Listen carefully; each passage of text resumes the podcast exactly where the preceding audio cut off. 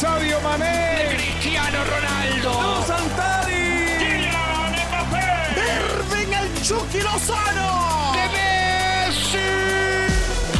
La pasión por el rodar de un balón nos lleva a España, Italia, Inglaterra y otras canchas del viejo continente. Toda la información del fútbol internacional está en Fútbol de las Estrellas.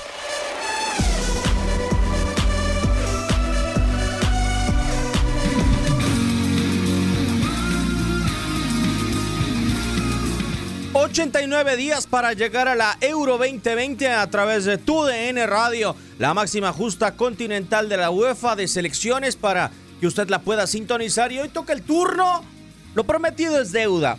Camisa roja para la selección de Portugal, Max Andalón. Camisa azul, celeste para el Manchester City, Bernardo Silva. Y además también mencionábamos que es un jugador que no se quedaba clavado en una sola posición.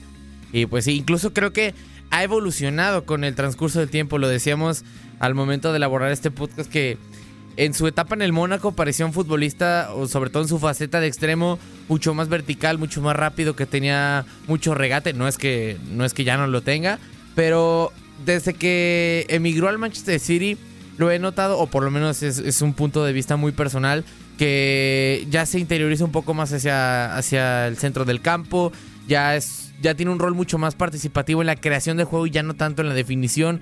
Ya es un futbolista que, sí, como dije, al, al tener un rol más en el, en el centro del campo, que también no renuncia a su rol en, la, en la banda, puede ser un. No, no, digo mejor asistente, pero creo que sí tener más participación en el momento de dar asistencias y crear el juego. Sí, totalmente de acuerdo.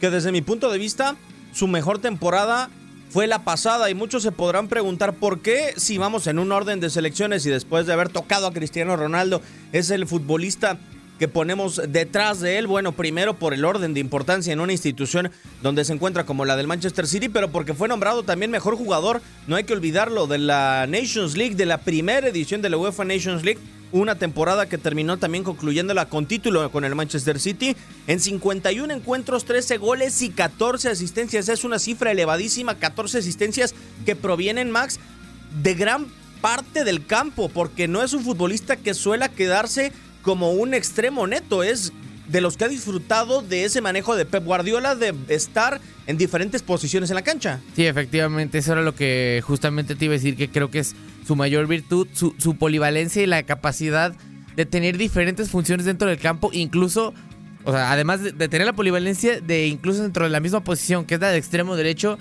tener dos perfiles de extremo derecho. Puede ser el extremo derecho desequilibrante, como a lo mejor podría ser un Mohamed Salah, a lo mejor sin tener tanto gol, o un Kylian Mbappe que es extremo rápido, que, que desborda hasta la línea final y a lo mejor puede mandar un centro o puede disparar. Y también puede ser ese extremo que se interioriza un poco más, como a lo mejor podría ser, obviamente, guardando proporciones, Lionel Messi.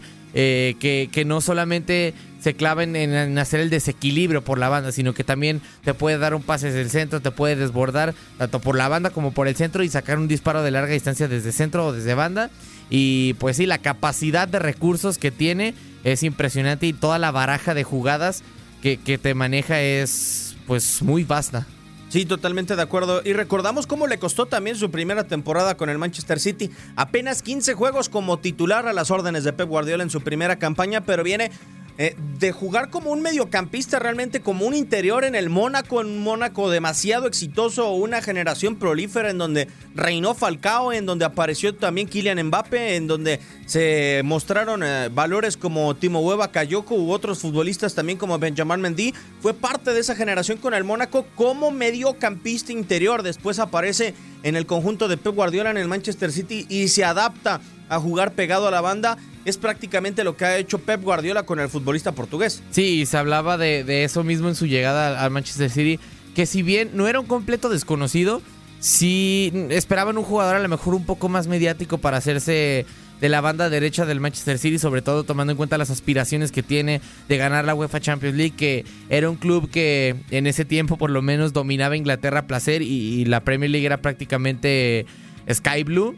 Entonces, a final de cuentas, creo que sobrepasó las expectativas. Si, si bien se habla de, de, Kevin De Bruyne como el genio dentro del mediocampo del, del, Manchester City, creo que en gran medida, y sobre todo a la, en la temporada de los 100 puntos, creo que también Bernardo Silva tiene muchísimo que ver y, el que podría decir, no sé si el segundo motor del Manchester City, pero sí, la capacidad que tiene tanto de asistir como de desbordar por la banda derecha es impresionante y creo que, como, como dije antes, en pocos jugadores he visto esa capacidad de adaptarse a la situación que se le presenta tanto para desbordar por la banda como para interiorizarse. Lo de Bernardo Silva suele ser muy útil para Pep Guardiola, Max, porque por lo general con el cuadro del Manchester City diferente a la selección de Portugal, el tipo te toma la pelota casi pegado a Kevin De Bruyne, termina en el tiro de esquina por lo regular. Bernardo Silva es lo que termina realizando diferente a la selección de Portugal, donde él está mucho más pegado a la banda e intenta desequilibrar el futbolista del Manchester City. Pero lo de Bernardo Silva sí es realmente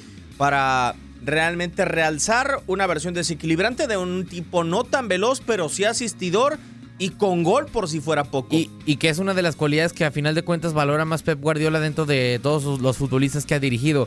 El hecho de que te desempeñen diferentes funciones, como dije antes, dentro de la misma, de la misma posición y que puedan jugar en, en diferentes posiciones. Lo hemos visto como mediocentro por derecha, lo hemos visto como extremo derecho. No, no es tan común, pero también incluso hasta podría funcionar como un mediapunta. Entonces, esa capacidad, como dije, de adaptación, creo que es lo que lo tiene, además de, de, del mismo desequilibrio que, y las asistencias que te puede generar, lo tiene como uno de los futbolistas más valorados, no, no en cuanto a, valor monetario, sino en cuanto a, a lo mejor valor.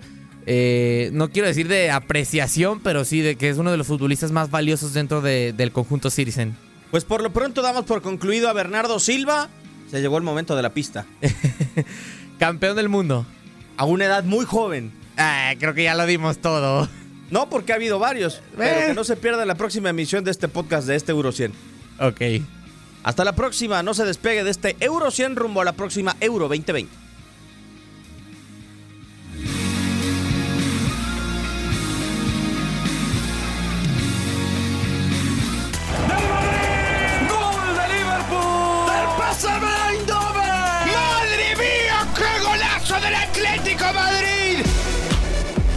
Por hoy, el firmamento descansa, pero Fútbol de las Estrellas regresará. Nos escuchamos en la siguiente emisión.